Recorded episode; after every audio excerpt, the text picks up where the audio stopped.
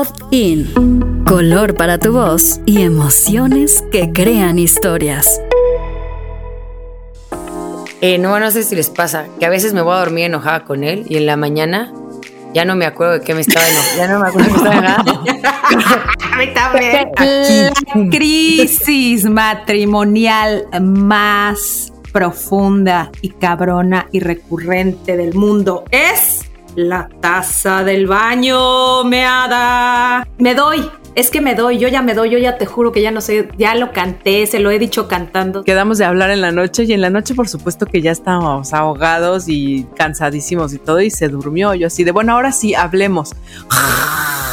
y yo, hijo de la fregada, o sea, más coraje te da. Esto que estás diciendo de un amor más adulto es justo lo que yo lo que a mí me llevó a, la separación, o sea, traer un amor muy adolescente, ¿no?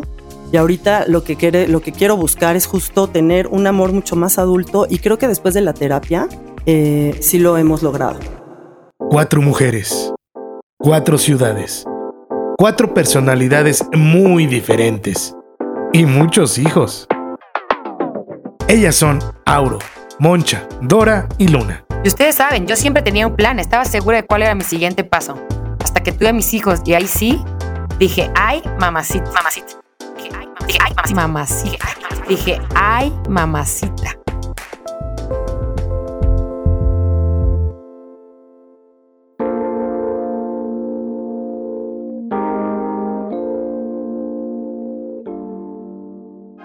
Hola amigas, ¿qué tal? Estamos nuevamente aquí en Ay Mamacita, nuestro podcast. Yo soy Moncha y estoy feliz de estar con ustedes. ¿Cómo estás, amiga? ¿Cómo estás, Dora? Hola, Monch. Muy bien aquí, presente presidente como siempre, lista para echar la platicada con ustedes. ¿Tú, Auro, qué tal? Hola, amigas. Aquí feliz de estar aquí juntas otra vez. Luna, ¿Qué tal pintan los astros? ¿Cómo está la lunación de esta noche? Hola, mis chiquitas lindas. Muy contenta de este tema escabroso que vamos a tocar hoy, que nos va a llevar por muchos lados. Muy emocionada y contenta de verlas otra vez. Y así como bien lo dices, es un tema escabroso, pero común entre las parejas. Todos hemos pasado por crisis matrimoniales. Pero quiero saber cuál ha sido la más cabrona para ustedes. ¿Quién quiere empezar? A ver, yo, yo les cuento. A ver, bueno, Memo y yo llevamos muchos años juntos, desde que yo tenía 17, entonces siento que hemos vivido como muchos eh, puntos de crisis, pero yo creo que ahora la que recuerdo como más fuerte fue eh, cuando llegamos a vivir a Querétaro. Eh, yo no quería mucho y entonces estaba en mi adaptación a esto, que ya hemos platicado un poquito, pero yo quería estar como todavía mucho en la vida de México y Cuernavaca, y entonces yo agarraba a mis hijos en cualquier plan y como que yo decía él, eh, él tenía que trabajar, entonces yo agarraba a mis hijos como si solo fueran míos y me iba y me iba y me iba y ni siquiera le consultaba. Y entonces hubo un punto en el que como que empezó como el reclamo de, oye, pues aquí también, cuéntame, considérame, no se pueden ir todos los fines. Y empezamos a discutir muchísimo, pero la más fuerte y que me acuerdo y fue horrible, eh, grita, nos gritamos, pero estaban los niños aquí, o sea, no estaban oyendo pero no me importó. O sea, en ese momento estaba yo tan enojada porque llevábamos muchos pleitos, pleitos, pleitos, pleitos, que no me importó que estuvieran ahí. Y, y, lo que más me espantó fue mi mente porque fue. O sea, Memos había llevado a Juan Pablo, que tenía como cuatro añitos, y al fútbol, y yo empecé así a empacar. Y dije, ahorita voy a pasar por él y me los voy a llevar a Cuernavaca. O sea, pero ya, o sea, lo que más me afectaba ya era mi cabeza, como o sea, realmente sí pensaba que eran míos y que yo podía agarrar y desaparecer como si mis papás además estuvieran aquí, además que iba a ser, o sea, como sin ningún plan, muy, muy acelerada, pero obviamente de mucho tiempo de, crisis. Y, y sí fuimos a terapia de pareja y creo que nos ayudó muchísimo a superar ese momento porque yo no lograba ver a Memo, pero no lograba ver lo que él sentía ni lo que él estaba pensando. Pero tampoco me sentía yo escuchada ni nada. O sea, como él llega y se adapta en un minuto, pues él, ¿por qué tú no, no? Cuando yo había llegado a una ciudad nueva con dos chiquitos y así, entonces como que nos dio la oportunidad como de platicarnos. Y aunque obviamente hemos tenido otras discusiones a lo largo de estos otros años, creo que esa la recuerdo lo más fuerte porque pasé un límite como que yo había pensado impensable y que pues eso, esa es la que recuerdo más fuerte. La, la, mudanza, el estrés y todo te sacaron de tus, o sea, te sacó de quicio, te sacó de tus cabales. O sea, ¿cuál, cuál fue como el fondo de por qué tomar estas actitudes? Pues como que era mi transición de llegar aquí y yo no quería despedirme de mi vida allá y no me, no me estaba enterando que mi familia, ya estábamos todos aquí, que eso era lo importante, empezar a crear algo aquí, nosotros cuatro de inicio. Eso fue como mi, mi, mi despegue de allá acá y darme cuenta que realmente yo era pues mi, mi nueva familia y que no importaba en dónde estuviéramos, yo tenía que ver por ellos aquí, donde estaba mi esposo y donde estaban mis hijos empezando una nueva vida. Y yo era la que me tenía que adaptar, pero también eh, me sentía muy poco escuchada, como Memo, así como de, pues ya que, ¿no? Lo que sigue. Tenemos como, en esta relación de tanto tiempo, nuestras peleas o discusiones son como eh, muy similares siempre, ¿no? Como que caímos ya en un vicio eh, como de loop que se repite y se repite. ¿Te pasa? Ah, a mí me pasa muchísimo. O sea, Memo y yo somos ya físicamente unos señores peleando como unos adolescentes, como cuando teníamos 18 años, todo el tiempo. Pero bueno, ¿y tú, Luna, cuál sentiste o cuál ha sido tu crisis más fuerte que has vivido en tu relación? Mm, yo, fíjate que es chistoso porque siento que los temas por los que peleamos en estos 10 años, de verdad los puedo contar casi con los dedos de las manos, pero siento que se repiten. No es que tengamos 20 opciones diferentes, como que siento que son por lo menos tres cosas que siempre van a pasar y que no hemos logrado transmutar hasta el, hasta el punto de decir, ya se cambió, ya no existen. Y uno de los temas más recurrentes aquí es el tema financiero, porque, porque siento que está lleno de capas.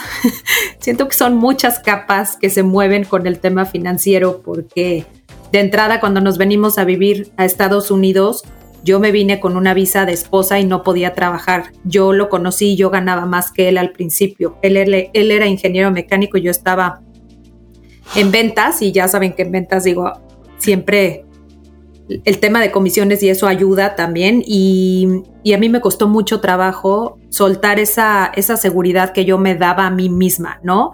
Y creo que al yo venirme a otro país y que él de alguna manera tome ese control de las finanzas, nos ha costado mucho trabajo hacer los ajustes necesarios porque siento que se empiezan a mover cosas que son muy profundas también para mí, ¿no? Desde el hecho de que el cheque cuando crece la niña no lo recibía yo, fueron varios años de, este, de esta situación, entonces me costaba mucho entender también, entre comillas, que eso ya lo había perdido, ¿no? Y me sentía como pidiendo permiso, entonces no me gustaba, entonces yo traía como una problemática personal también de ese tema en específico, por más que él me dijera todo es nuestro, todo es junto, ya estábamos en otra etapa pues completamente diferente, éramos una familia, eh, todo es de todos, ¿no? Solo somos dos y la niña, entonces era como aquí todo es de todos, pero a mí ha sido algo que que me ha costado mucho entender y yo creo que a él también y es algo que nos ha generado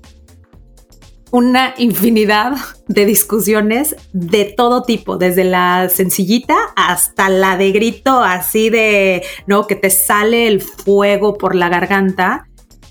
Y 10 años después, o ya 11 años después, creo que por fin siento que ahí nos vamos moviendo hacia temas diferentes, como que por fin siento que esa parte financiera que tanto, tanto afecta también cuando no está no están los dos en el mismo canal o se sigue habiendo como un cierto debate en cómo manejar las finanzas por, por mil cosas, ¿no? Desde que si la niña baila y el baile de la niña a él le parece que es estratosféricamente caro, que sí lo es, pero a la vez yo lo defiendo porque es algo que yo le quiero respetar a mi hija, o sea, por ponerles un ejemplo que es, es un constante debatir.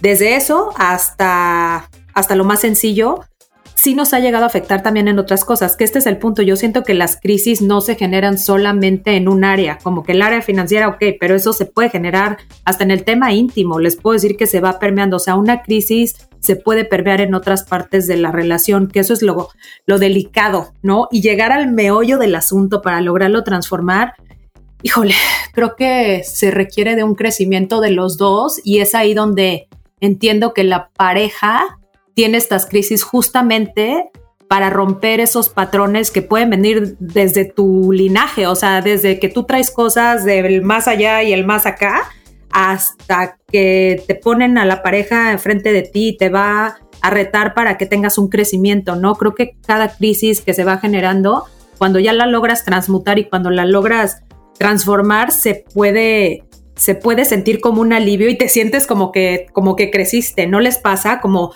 ay, güey, ya peleamos tanto como niños chiquitos esto, ya nos dimos de patadas, ya aventamos los platos metafóricamente a la, a la, a la pared, que llega un momento que doblas las manitas, el ego se cae y viene el crecimiento y entonces te sientes como, como adulto, ¿no? Como que ya esas peleas pendejas o esas peleas como más de, más de adolescente que se siente, por más profundidad que tenga la situación, de repente llega una parte más adulta y menos egocéntrica a la mesa y ahí es donde dices, ahora sí, ahora sí ya se empieza a sentir un cambio, ¿no les pasa? Sí, justo creo que esto que estás diciendo de un amor más adulto es justo lo que yo, lo que a mí me llevó a, la separación, o sea, traer un amor muy adolescente, ¿no? Y ahorita lo que, quiere, lo que quiero buscar es justo tener un amor mucho más adulto y creo que después de la terapia eh, sí lo hemos logrado. Mi crisis más cabrona, la más contundente, fue eh, muy pegada a la crisis de los 40, teníamos 39 años y traíamos como esta dinámica adolescente en la que, o sea, desde, desde novios era eh, te termino para que entiendas, para que reacciones, para que eh, solucionemos. Y yo creo que más que solucionar, más que crecer, nos llevó a lugares súper oscuros. Y ya para esta para este momento en que íbamos a cumplir 40, pues se volvió algo muy peligroso, porque estamos justo en un momento en donde estás pensando eh, cómo redefinirte, a dónde va tu vida, o sea, es un momento bien, bien difícil como para tomar una decisión así. Eh, justo en esa época decidimos ir a terapia como para solucionarlo, pero en el camino él descubre que ya no quiere regresar, ¿no? Y entonces para mí fue como, ¿cómo? O sea, estoy rompiendo la expectativa de vivir contigo para siempre, de hacernos viejitos. O sea, fue de verdad el momento de ansiedad más grande de mi vida, pero que a la vez el haberlo eh, traspasado, como dices, Luna, nos ha dado muchísimo aprendizaje. De entrada, para mí, pues sí, tener un amor mucho más adulto, el, decir, em, esto era súper adolescente, el estar manipulando para obtener lo que quieres, o sea, de verdad eran como las peleas de cuando teníamos 20 años. Nosotros llevamos más de 25 años juntos. Entonces, romper con todos esos patrones que teníamos súper aprendidos, por lo menos yo, fue bien complicado. O sea, llegar a, entender lo que tenía que pasar en mi relación para salvarla fue realmente doloroso. O sea, fueron más de cinco meses de entenderlo, de ir a terapia, pero ahora agradezco tanto la terapia, el, haber entendido que teníamos que equilibrar el tiempo, dinero y esfuerzo, como nos, lo, como nos lo dijo el terapeuta, que no era ni siquiera el tema financiero lo que a mí me estaba afectando, ¿no? O sea, era más un tema de equilibrar, porque también, como dice el terapeuta, o sea, esto es equilibrio, más no va a ser justo, ¿no? Es un equilibrio, pero no, no, no va a ser justo, porque ¿cómo mides el tú llevaste hoy a los niños, hiciste esto, este, tú diste más en esto, o sea, no, no es un tema por ahí, pero sí es un tema de irte viendo, equilibrando las cosas. Y pues bueno, yo la verdad es que el poderme ver ahora resolviendo las cosas desde otro lugar, a base de madrazos, lo agradezco, ¿no? Después de, esto fue en el 2019 y ya pasaron muchos años, pero sí lo veo como algo que tengo que súper agradecer porque haber perdido algo por lo que he trabajado tantos años sí fue, sí era de, verdad, eh, pues muy complicado, muy complicado de entender, muy complicado de sobrellevar, pero definitivamente la terapia fue lo que a nosotros nos salvó. Y, y, y también creo que un motor muy fuerte para que trabajáramos fueron nuestros hijos, ¿no? O sea, definitivamente pienso que si él y yo hubiéramos estado solos, sí hubiera estado bien complicado em, retomar eso. Y mucha gente o muchas terapeutas dicen, es que nunca estén por los niños, pero pues no, yo creo que sí había algo entre nosotros todavía muy fuerte para rescatarnos, pero por supuesto que un motor fundamental fueron, fue la familia, fueron, fue el núcleo, fueron mis hijos. 100%, yo también te apoyo ahí, ¿eh? Y lo que cierro y lo que tengo que destacar aquí es que lo mejor que puedes hacer por el otro es trabajar en ti. O sea, creo que en la medida en la que estás bien tú contigo y te alimentas, te nutres y trabajas en ti, es como puedes estar bien con todos. Y como ya lo he dicho alguna vez, en todas tus relaciones, tienes que empezar a estar bien tú contigo para poderte relacionar de la mejor manera con el mundo. ¿O qué piensan? Sí, en esa yo te apoyo 100%, 200% es más. Dora, cuéntanos. Yo también, fíjense que yo estoy, eh, la verdad, muy agradecida porque crisis, o sea, obvio he tenido crisis, pero nunca cosas tan fuertes. En realidad peleamos poco. Hombre maduro vale por dos, como dice mi querida Moncha. Recuerden que estoy casada con un hombre 21 años mayor que yo, que ya se divorció tres veces, que ya ha tenido muchos errores, ya prueba y error. Y entonces como que muchas cosas él las tiene ya mucho más manejadas y me ha jalado a esta, a esta madurez y a este, ¿por qué le voy a hacer de pedo por cosas que, no tienen sentido, no? Pero definitivamente uno de los temas recurrentes y de, de, las veces que nos hemos así medio agarrado, definitivamente es el dinero. Aunque tenemos una relación muy sana y unas finanzas juntas y si él gana un mes un peso y yo 10, entre los dos tenemos 11 o si él gana 500 y yo uno, entre los dos tenemos 501. O sea, sabes, es, tenemos como muy, muy junto el dinero, no hay broncas, hacemos consenso, eh, tenemos muy claro lo que queremos, pero siempre cuando no alcanzó o gastamos un poquito más de lo que tenemos o unas o no cuadró la cuenta o así, ahí es donde empiezan como los roces y la crisis y el hablarnos feo y nos damos cuenta porque se, se, como que se muda a lo cotidiano. Sabes que traes el rollo de la lana acá que no está alcanzando, que no alcanzamos a pagar la tarjeta completa o que, o que lo que sea, pero entonces se muda a, me estás hablando feo, ya me hablas, no sé, entonces dices, bueno, lo estoy haciendo porque tengo la preocupación de la lana en el fondo y eso se, se refleja en, el, en, lo cotidiano, ¿no? En el, día, en el día a día. Y sé que las finanzas es un tema súper súper importante en, las crisis matrimoniales de, muchos, de muchas personas, de muchos matrimonios, como que siempre las finanzas es un tema difícil, difícil de llevar. Tendríamos que tomar unas clasecitas con un experto y tendríamos que tener un experto asesor siempre en todas las parejas porque es un tema bien cañón. Muy, muy difícil de llevar. Que otro de los temas que siento que es recurrente y que también a mí me ha pasado es pelear por la manera de educar. Entonces, eh, yo tengo mi manera y él tiene una manera. Sobre todo, eh, no maneras tanto, sino prioridades. Entonces, lo que a mí a veces para él es una super prioridad, para mí está en mi lista número 28. Y entonces no nos apoyamos porque realmente yo pienso, yo no me voy a desgastar por esta cosa que para mí no es tan importante. Y entonces ahí siento que también llegamos a muchos este, momentos y que son bien fuertes porque ¿quién va a decir qué es más importante que, no? Para cada uno de y, y somos personas totalmente diferentes de educaciones diferentes. Entonces creo que a mí lo que aquí me ha ayudado muchísimo es como entender que ese es el papá de ellos.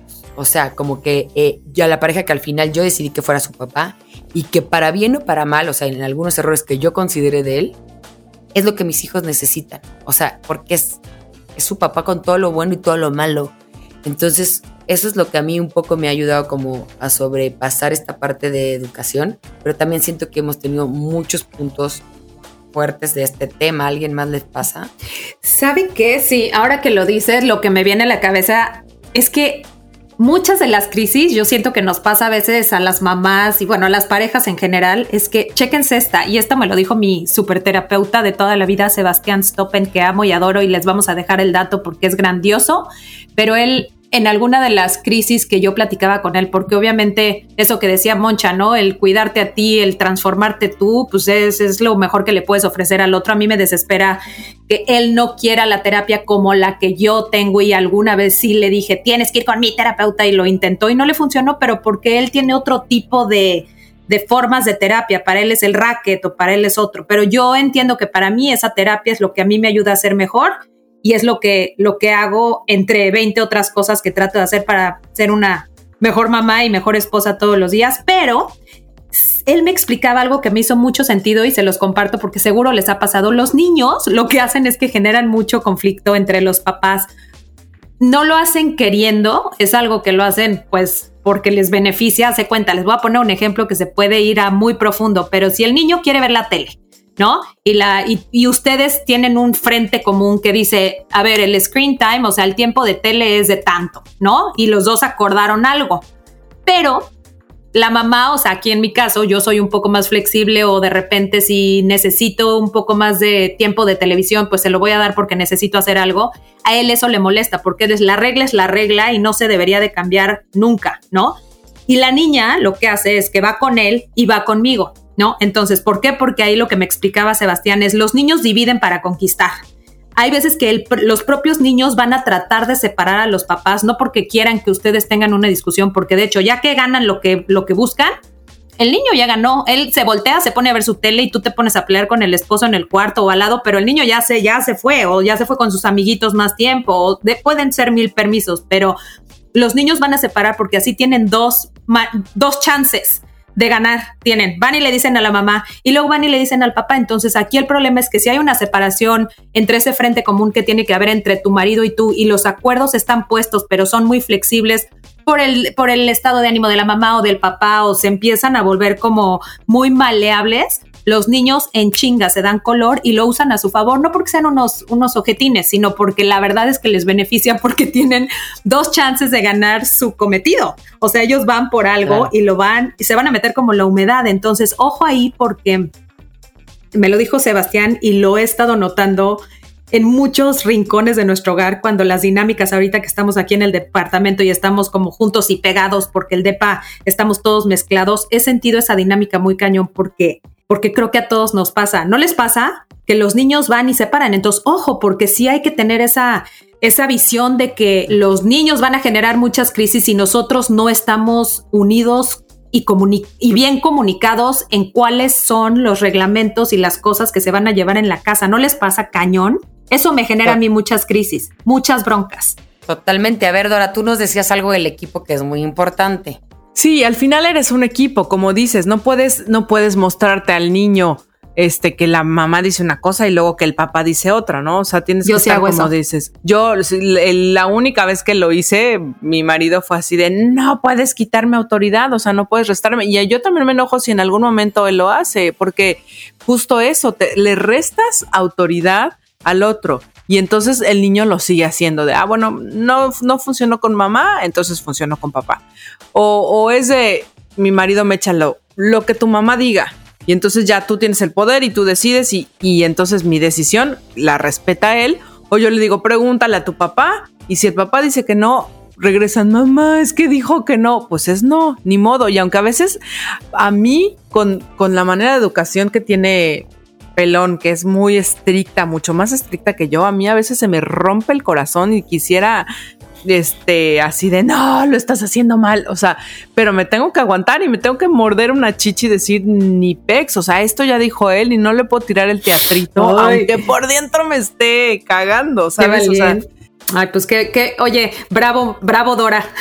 Híjole, sí, no está fácil, pero no puedes, no puedes permitirte romper ese, esa autoridad que tienen juntos al final yo puedo ser mucho más barco que él, pero sí tratamos de seguir una línea, porque es muy confuso para ellos. O sea, sí te tienes que poner como adulto responsable y que se siga una línea, porque si no para ellos es como, órale, ¿para dónde voy? O sea, tienes que ser como guía, tienes que ser como, como el líder de, ¿no? del proyecto. Y, y, sí, sí nos ha pasado muchas veces que estamos en desacuerdo y pues sí los confundimos y sí se hace un caos y no está bien. ¿Sabes? No es, no es como un buen ejemplo tampoco para ellos, como el estar viendo esta dinámica de unos vamos a jalar para un lado y otros para el otro y, y, esta división no, no es buena para la crianza, ¿no? Como parte de, de la crianza de, democrática, que creo que sería eh, la manera más, la mejor manera para educar a nuestros hijos. Oye, y eh, ¿sabes qué me pasa a mí a veces? Eh, no, no sé si les pasa, que a veces me voy a dormir enojada con él y en la mañana ya no me acuerdo de qué me estaba enojada. Ya no me acuerdo de qué estaba enojada. a mí también. Sé que tengo que seguir enojada porque no puedo amanecer como si nada, pero yo no me acuerdo bien qué fue lo que pasó porque ya también me pasa. No, a mí también me pasa? Esperen, ¿no han soñado que les pone el cuerno, que no las pela o que les. Ah, claro. O que las y te hizo enojar y te despiertas sentido. emputada así de. Hazte para allá. Buenos ¿Qué días. pasa, güey? Ajá, ¿Qué tienes de bueno. Ajá. De bien que te Sí, besuqueaste no, con una- no sé quién en el sueño, ¿verdad, cabrón? Oye, y el otro otra- así de cálmate, güey. Otra buenísima es cuando no les pasa que ya les va a bajar y entonces empieza a salir la bruja así cabrón y entonces de repente así te peleas por cualquier cosa, generes 20 crisis una semana antes y de repente él, ah, ya te bajó y tú, Ay, así de que mato. escondes, te escondes la colita. Así de, no, no es eso. No es eso. No, no es eso, no es cosas de eso. verdad. Es esto, es profundo. No, hay unas muy tontas, o sea, Memo y yo peleamos mucho porque queremos siempre tener el poder y siempre queremos tener la razón. Y entonces Memo va al súper eh, porque dice que si yo voy gasto mucho, entonces él va. Y qué bueno, pero yo tengo que hacer la lista. Entonces llega y, oye Memo, el pepino, por favor, este, no, no compré, no me lo pusiste en la lista. No, claro que te lo puse, Memo. No, claro que no. No, estoy seguro, estoy yo más segura, no yo. Bueno, no, nos tienes a los dos en el bote de basura buscando la lista, quitando, ¿sabes? Así, latas, buscando la lista a ver qué había escrito yo. Embarrado eso? de aguacate. Ajá, exacto, pero más de qué me sirve, o sea, si no está el pepino, o sea, no, nadie salió a por el pepino, nadie fue de, oye, mi amor, no pasa nada, pero no, pero estamos embarrados en la basura, o sea, y los niños viéndonos esas cosas que dices, uy, no puedo creer que tengamos, o sea, tanto, tanto po- poco tiempo y lo gastemos en estas peleas tontas. Oye, y no aplican esa de ir al WhatsApp en el momento en el que quedaron, o sea, en donde escribieron algo que acordaron y vas y se lo Claro. enseñan, ¿no? Se lo Ah, lo circulas, lo circulas con Sí, la mira, marcadita con rojo. Ajá, ajá, así. Pones una flecha. Oigan, pero Te lo dije aquí. la crisis matrimonial más profunda y cabrona y recurrente del mundo es la taza del baño meada. Pues ¿A quién que le no pasa? es humano sentarte y estar empapado, o sea, no hay manera que te Güey, puedas estar contento con eso. me doy, es que me doy, yo ya me doy, yo ya te juro que ya no sé, ya lo canté, se lo he dicho cantando, se lo he dicho de frente, como diría nuestro buen Alejandro Fernández, y no mames, sigue pasando, yo ya me doy, güey. Debería haber dos baños en la recámara principal, ¿no? Cada quien suba. O sea, como, así- como hay dos lavabos a veces, que él y ella, debería haber dos waters también y ya. Que esos güeyes tengan Fácil. su water miado. Y un buen día normalizar que cada quien tenga su cuarto también. O cada quien su casa, güey. Sí, no, si estás enojada y empiezan a roncar, ¿no les ha pasado que o se están peleando y tal, tal, y ya el bueno ya me voy a dormir y se duerme en un segundo y tú traes todavía muchísimo que te faltaba decir, y lo despierto. Ah, te vas a dormir. Así, claro, de poco importa nuestra relación. Y además de la todo otra es que- dormir bien cabrón. Yo iba a cortar a Pelón, que apenas éramos novios, pero lo iba a cortar porque bebía de una manera inusitada. Y quedamos de pasarla bien en la boda para. Porque, güey, era la boda de Muncha, no me la iba a pasar mal ni iba a cortar al güey en ese momento, ¿no? Entonces quedamos de hablar en la noche y en la noche, por supuesto, que ya estábamos ahogados y cansadísimos y todo, y se durmió. Yo así de, bueno, ahora sí, hablemos. y yo, hijo de la fregada, o sea, Oye, más hola. coraje te da. O te pasa que ya se jeteó así en un minuto y tú así, como dice Aurora, llena de fuego interno hasta que de repente empiezas peleándote por eso, pero ya luego te vas a que si el pedo con tu mamá, que si no sé qué, y empiezas como en una espiral hacia todos tus problemas, entonces acabas llorando, ¿no? Entonces, ¿no? Y de repente se levantan así, ¿qué tienes? Y tú, nada. Cállate porque ya ni siquiera te pueden consolar porque no quieres hablar con ellos, te quieres seguir llorando, llamar su atención, pero si la llamas, no quieres hablar. Ya no, Entonces, ah, sí, claro, ya no. así. Ah, Ese es muy no. bueno. Oigan, pero para ir cerrando el tema, yo, yo creo que uno de los grandes consejos que a mí me dieron en la terapia es no hay manera como de que esto se solucione si seguimos haciendo lo mismo. Y, y eso para mí es un punto muy importante porque tendemos a caer en ciclos muy, muy repetitivos. Pero yo espero que cambie. No, sé por qué. Pero darme cuenta y estar consciente que hasta que uno cambie, tengo que ser yo, si yo ya me di cuenta primero, nunca va a cambiar nuestra manera de pelear, nuestra manera de, tratar de solucionar algo.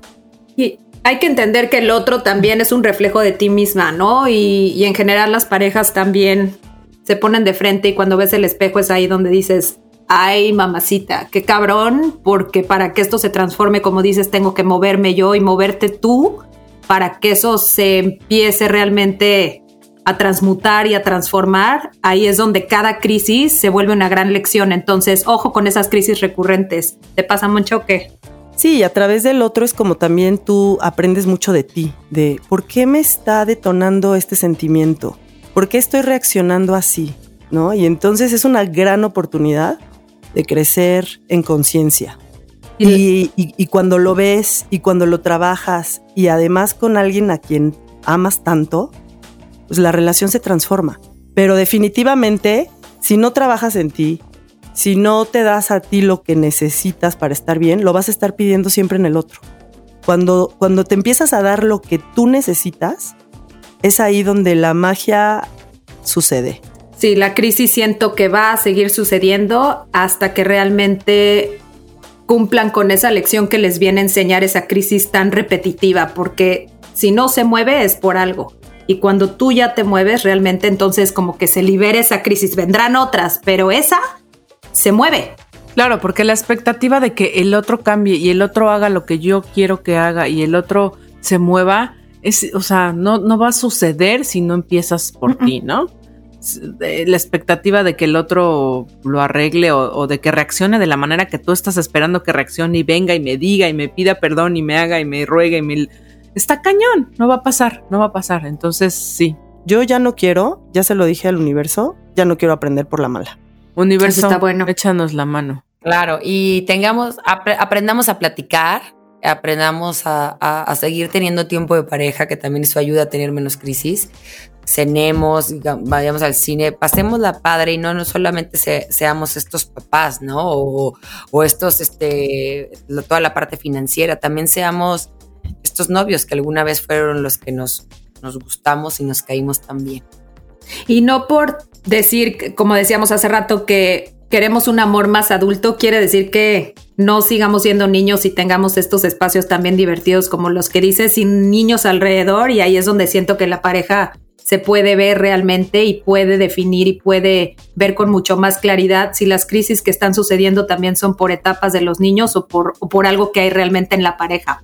Al final acuérdense, o sea, somos un equipo. Las parejas, acuérdense que estamos juntas porque somos afines en cosas, nos llevamos, tenemos un proyecto en común y somos un equipo. No puedes estar ninguneando al, al miembro de tu equipo ni queriéndole ganar porque no se trata de ganar, se trata de ganar en equipo, juntos. No que tú le ganes al, al compañero de, equipo, a tu camarada. O sea, son juntos en todo lo que se venga, son tú y él contra el mundo, no tú contra él o él contra ti. O sea, es como recordar esta parte de, que somos un equipo.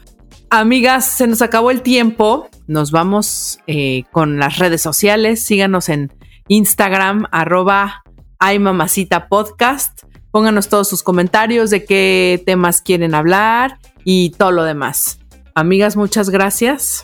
Gracias. Gracias a ustedes por escucharnos. terapia. Las quiero. Platicarlo. Un besito, las amamos.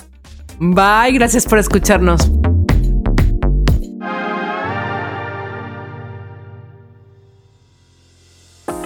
Eh, no, no sé si les pasa, que a veces me voy a dormir enojada con él y en la mañana ya no me acuerdo de qué me estaba enojando. Ya no me acuerdo de qué estaba enojando. La crisis matrimonial más profunda y cabrona y recurrente del mundo es la taza del baño meada. Me doy es que me doy, yo ya me doy, yo ya te juro que ya no sé, ya lo canté, se lo he dicho cantando. Quedamos de hablar en la noche y en la noche por supuesto que ya estábamos ahogados y cansadísimos y todo y se durmió. Yo así de, bueno, ahora sí, hablemos.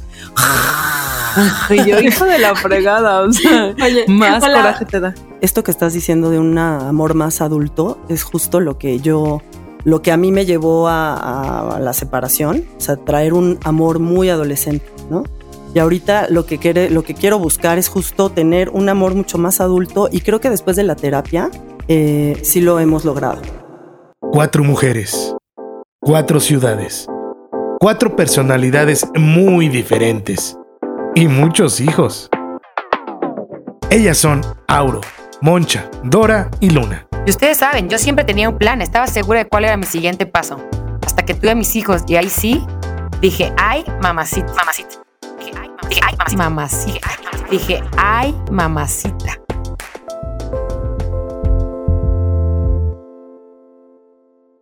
Pod In. Color para tu voz y emociones que crean historias.